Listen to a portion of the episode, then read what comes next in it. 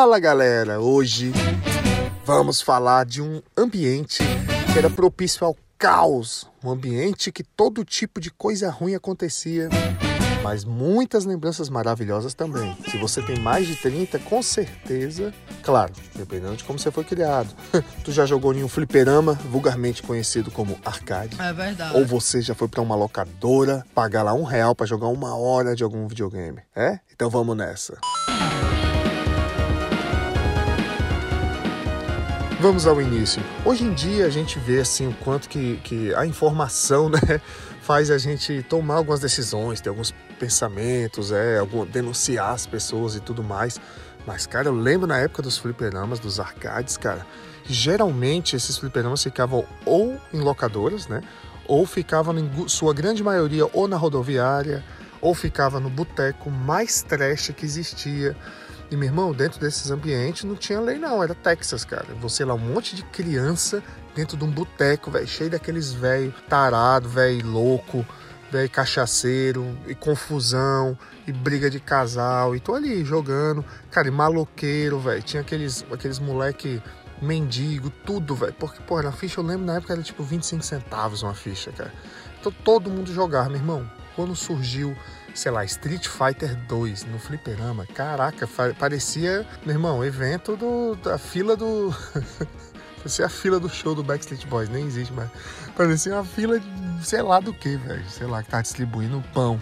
Um monte de gente, cara. E tu chegava lá e a gente era pequenininho na época, ia jogar, aí ficava sempre aquele cavalo maldito do lado falando: Ó, oh, deixa que eu garanto aí, ó, tu vai perder.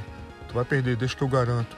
Aí o filho da puta, tu tava lá quase perdendo, tu passava pro cara, garante, garante. Aí o cara pegava o, lá o, o fliperama da tua mão. Aí se ele ganhasse, ele continuava jogando e não devolvia mais. Porque ele ia falar, tu vai perder e te dava balão na ficha. Agora se ele perdesse, você ia falar, ah, vai se fuder, perdeu, tu é ruim mesmo. Sendo que ele que perdeu, filho da puta. Caraca, bons tempos. Cara, e esses ambientes eram tão pesados, velho, porque rolava, cara, abuso, rolava tudo, cara. E a galera não tinha noção, não, achar que é tudo zoação, tudo brincadeira. Pô, teve um amigo meu uma vez, um abraço, Caio, que ele tava jogando lá fliperama e baixaram as calças dele, velho. No meio da partida e ele não podia parar de jogar. A ideia, né, velho? Não podia parar de jogar. O bicho com a bunda de fora jogando e os velhos rindo, ei, dando tapa na bunda dele. O moleque depois subiu as calças, saiu, foi lá, falou com o pai dele. E aí o pai dele foi lá na, no fliperama do boteco lá, velho. Boteco do Terrinha, velho. Aí ele chegou lá no boteco do Terrinha. Irmão, pagou sapo, deu tapa em criança, arremessou velho. Bicho chegou puto, pai, o pai do Caio lá, velho. Seu, seu motoqueiro. O pai do Caio era o único que tinha moto na época. Deu, deu, rodou a baiana lá, filho. Não sobrou pra ninguém. Que tomou as crianças, tomou porrada, tudo. Sonic Boom! Chegou lá, tacou fogo no boteco, derrubou copo no chão. Isso que era um ambiente saudável, né? Saudável, pra não dizer o contrário. A gente viveu nisso. Caraca, e depois que a gente conseguia ter mais do que 25 centavos, eu lembro uma vez que eu peguei 5 reais da minha irmã escondido, velho. Minha irmã já trabalhava, já era mais velha. Cara, eu levei lá, comprei tudo de ficha, cara. E eu virei o rei. Com um monte de ficha na mão, fui jogar, velho. Meu pai apareceu lá, filho. Foi só um tapão. Toma! Aí fez eu pedir, as, as pedir as, o dinheiro de volta, devolver as fichas, cara. Imagina, velho, a vergonha, a derrota, né? Porque ele tava toda a maloqueiragem das crianças ali. Todas as crianças estavam lá e fui eu lá. Nunca mais voltei também. Eu, moço, sabe o que é? É porque é, não, era, não era pra comprar tudo de ficha, não. Tem como devolver aí as, as, que, as que sobraram ainda? Porque é, meu pai vai brigar comigo. e a mulher devolveu o meu saquinho de os que sobrou, né? Ele devolveu porque meu pai tava na porta, né? Porque se fosse eu sozinho, ela ia me dar um tapão, ia mandar, ia mandar eu tomar no.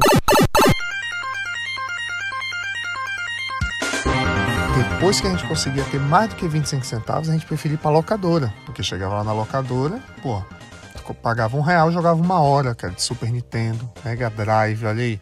E eu lembro quando saiu, bicho, o PlayStation 1, cara. Caraca, foi a loucura, bicho. A gente ia lá reunir os moleques tudinho, os catarrentos. Menos na locadora que tu chegava, velho, o olho já ardia.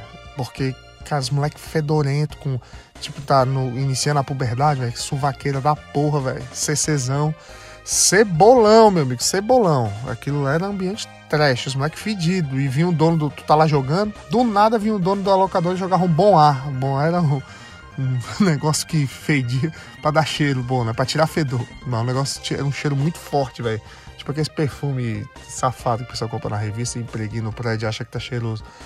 Você, e tu ficava lá intoxicado, velho. Os olhos ardendo do CC, do bom ar, misturava fedor com, com, com essa porcaria que parecia um, sei lá, um sabão.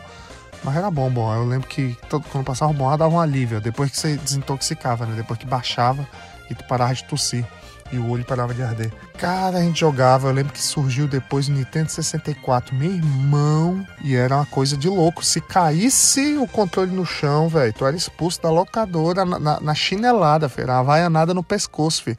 Pescotapa, filho.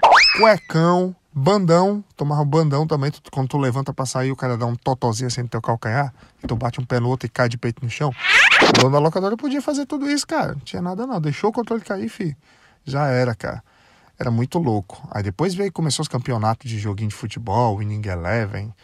Aí depois surgiu FIFA, só que aí eu já, já achava muito babaca já. Eu, pô, joguinho de futebol, eu gostava, jogava, escondido. Mas achava babaca porque mudou o ambiente, né? Parou de ser os moleques fedorentos, parou de ser os cachaceiros, parou de ser tudo isso para joguinho de futebol. Era aqueles menininhos criados com a avó, que ia para jogar futebol, botava até chuteira, meião para ir jogar joguinho de futebol lá na locadora. Ah, pois é, e no meio desse caos, no meio de tanto bullying, tudo que a gente passava ali, que a gente não tinha noção, depois de grande a gente foi ver assim, né? Tipo, outras coisas que eu nem falei aqui, porque o programa não pode ser muito longo e eu também não. E, e tem censura, né? Eu não posso perder meu público infantil juvenil falando muita Aí é isso, o tempo foi passando, a gente foi crescendo, foi começando a jogar videogame na casa dos coleguinhas que tinha videogame. Aquela velha história, o coleguinha te chamava pra jogar e só ele jogava, né? É, bons tempos.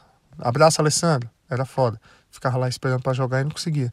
Aí, depois vieram os PCs, a galera ia jogar Counter-Strike lá, de galera, só que eu nunca fui bom nesses jogos 360, mundo aberto, 3D, sei lá como é que você chama porque eu, não sabia onde que eu estava indo, não conseguia olhar para cima, não conseguia olhar para frente, não conseguia mirar, não sabia, ficava rodando ali, girando, igual um louco, gastava o dinheirinho e pronto, morria, só servia para ser de capacha e para morrer pros coleguinhas. Aí eu parei com essa história de jogar, fui tocar violão, aí minha vida foi só ladeira abaixo. Pois é, gente. Ah, espero que vocês tenham gostado. Esse aqui foi um episódio sobre moldando o caráter aí, né? De, com fliperama e locadora, que realmente fez muita diferença, né? Esses meninos sabem o que, que é jogar videogame no ambiente hostil, não. Jogar ali na videogame ali na faixa de Gaza com caos comendo solto, pai dos outros dando tapa na cara, tu nem sabe por que, que tu tá apanhando. Era complicado, filho. Bons tempos cabuloso. Eu lembro uma vez que eu fui jogar, tava jogando no fliperama, o moleque ficou com raiva que eu ganhei dele e ele foi lá e jogou areia no meu olho, velho. Olha aí, que ambiente saudável, bons tempos. É isso aí, galera. Se você tem histórias aí de locador e tudo mais, manda aí que a gente vai fazer um relato dos ouvintes aí também, porque tenho certeza que esse tema todo mundo tem muita lembrança.